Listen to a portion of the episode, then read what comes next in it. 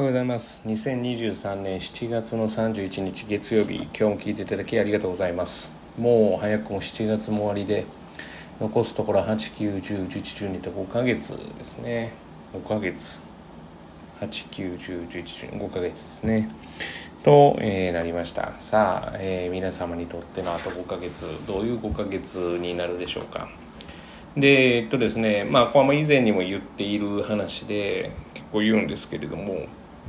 あの、まあ、これを聞かれてる方っていうのはおそらくその勉強において、まあ、何かしら悩みがあるとか、まあ、興味があるとか関心があるっていうことだとは思うんですよね。でまああの全てのポッドキャスト的に言うと結構あのフォロワーさんが増えていて、まあ、まあある程度の再生回数があってって、えー、見るとあるので、まあ、関心を抱いていただいてるのかなと思うんですけど、まあ、時にはですねイラッとされることもあれば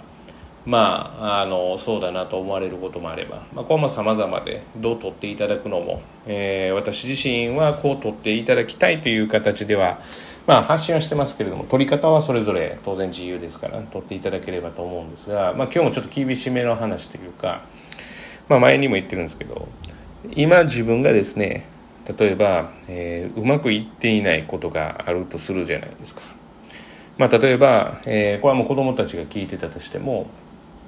まあ、仮にですね、えー、自分の第一希望の高校に行けなくて、まあ、第二希望もしくは私立に行ったと。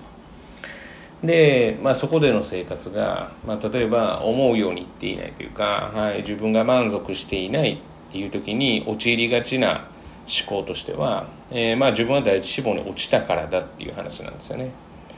でこれはもう私は100%否定をしていて落ちたからだと思う思考の方が問題だっていうことなんですよね。でもっと、えー、先の話というか、まあ、自分が勉強できなかったから子供には勉強をできてほしいってそれそれ動機はこれ何なんですか？なんかできないことで困られたんですか？って聞くとまあ、あまり言われはしないんですけれどもおそらく、まあ、そのある程度の大学に行けていないそのある程度の大学に行けていないことで周りの要は例えば何ですかね中学の同級生から比べると、まあ、実はその、まあ、年収的に低いというか成功していないというかでその原因は、えー、っと自分がもしくは、えー、自分のまあまあえー、っと夫にあたる人もしくは妻にあたる人、えー、旦那様にあたる人奥様にあたる人が、えー、というはその大学に出ていないもしくは自分がそれを、えー、できていないっていうことからだっていうふうに、えー、思われて要は勉強させるパターンがあるわけですよね。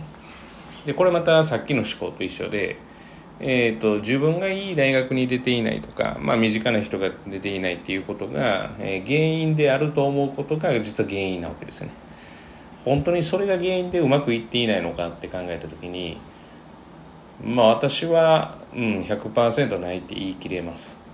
うん、まあ正直それは学歴があればですねスタート地点に関してはまあ多少なりとも差があったのかもしれないですけれどもまあ、それが304050って重ねていった時にはもうそれそれはその人が社会人になってからのスキルの問題ですから、まあ、それでもし何かって言ったら不幸な感じになってる、まあ、最初の就職先がもういやもうでもそんなん言い始めたらね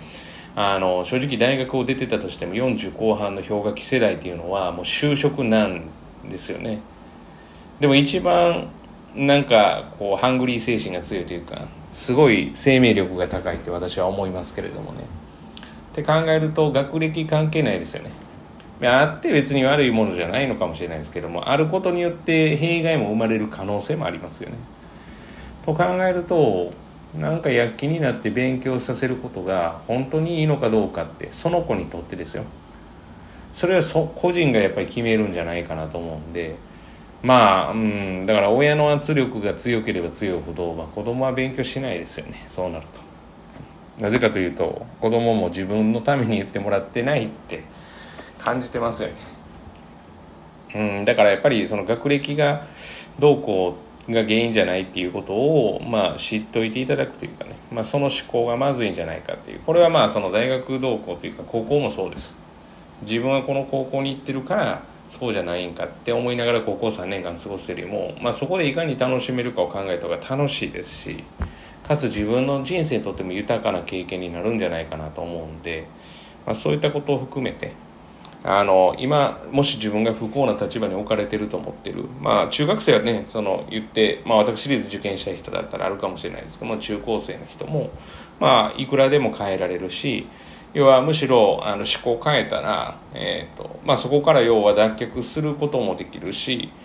まあ、まだまだ明るい未来が待ってるんじゃないかなというふうには思います。